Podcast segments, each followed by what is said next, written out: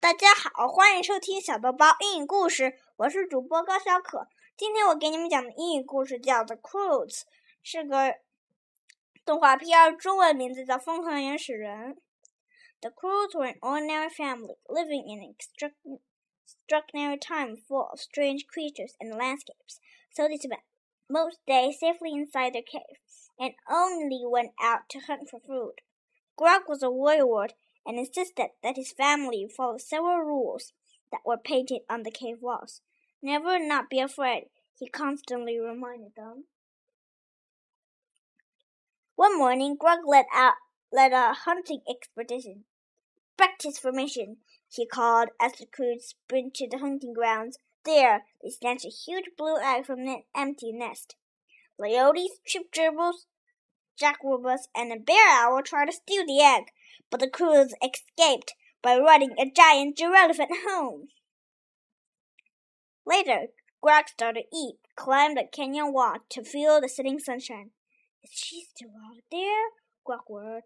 You know she hates the cave, Grug, his wife Ugga replied. Grug found Eep perched high on the rock face. Suddenly, a giant bear owl spotted Grug and attacked. Eep, calm down! he shouted as the bear owl charged. That was too close, Grug scolded from the safety of the cave. Eep climbed to her bravely while Grug told one of his familiar stories of fear and caution. Later that night, Eep awoke to a strange light dancing through the cracks of the cave door. Despite Grug's rules, she snuck out into the darkness. He reached a small clearing where a brilliant light danced and leaped on the ground. Memorized, Eep approached the mysterious light. Suddenly, Eep sensed a rise behind her. She quickly attacked, pinning a tusked animal to the ground, but it was actually a boy named Guy in disguise. Guy explained that the light was called fire. Then he warned of coming disaster. He invited Eep to leave with him and his Belt. Guy gave Eep a shell to blow into if she never ever needed him. When Eep showed the shell to her family, they destroyed it. Knew is a big problem, Grug scolded. Suddenly the ground began to shake wildly. Grug gathered the family under his arms to protect them. When the earthquake ended, the crew survived the the wreckage. Grug, the cave, it's gone. Ugga said sadly. Grug was devastated. Then Eep called to them to look toward the horizon. As the crew stared in wonder at the beautiful new world, a bear owl rushed toward them. The crew jumped over the cliff to escape and tumbled down a hillside. They landed in a pile at the edge of a colorful rainforest. We need a cave, Greg whispered. As they traveled, the crew encountered strange creatures. First, Greg was pummeled by a troop of punch monkeys. Then a huge Macawnivore chased them to an open field. Suddenly, the Macawnivore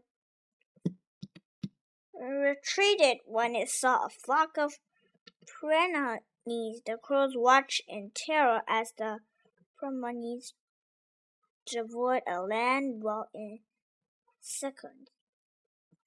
As the flock turned toward the Croods, Eep found a shell and blew as hard as she could. Guy heard the distress and raced toward the sound. Guy lit a torch and raised it to the sky as the piranha swarmed. The creatures spread out to avoid the flames and flew past the Croods. After the close call, Eep explained that Guy cre created fire. Grug was immediately surprised. Suspicious by of Guy. Eep, don't touch him. Goodness knows where he's been, he said. Grug's other daughter, Sandy, attacked the torch. Sandy, no, fire's not a plaything, Grug insisted. Then his son, Thunk, accidentally set himself on fire.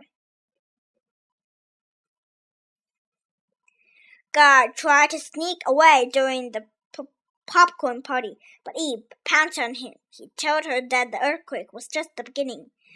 They had to get to higher ground. Grug was uh, reluctant to follow Guy's plan, but agreed after Guy pointed out that, that monkey case. Let's do it, Grug said as he stuffed Guy into a log. The Croods ambled across the plain towards the mountain. The kings argued almost immediately. Do you want me to turn this family around? Wax Moral feel as the hot day dragged on and hunger set in, but Grug wanted to push on. We'll eat when we get there, he said. Suddenly, a giant turkey fish emerged from the tall grass. Fix everything, Grug said hopefully.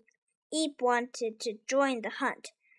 Not you, you're still grunted, Grug said. As Grug and Thunk bungled after the beast, Guy set a trap using a puppet. He showed Eep how to hunt with tools. The trap worked, and they caught the turkey fish. The Croods gorged themselves on their first ever cooked meal, but Grug was dejected because Guy proved to be a better hunter. He also knew that Eep was smitten with Guy. Later, Guy revealed that he was going to tomorrow. Tomorrow isn't a place. You can't see it, Grug protested. Guy told them it was a real place where things are better. 好了，今天就讲到这里。明明天我们要讲讲这个的中，这个还很长。再见。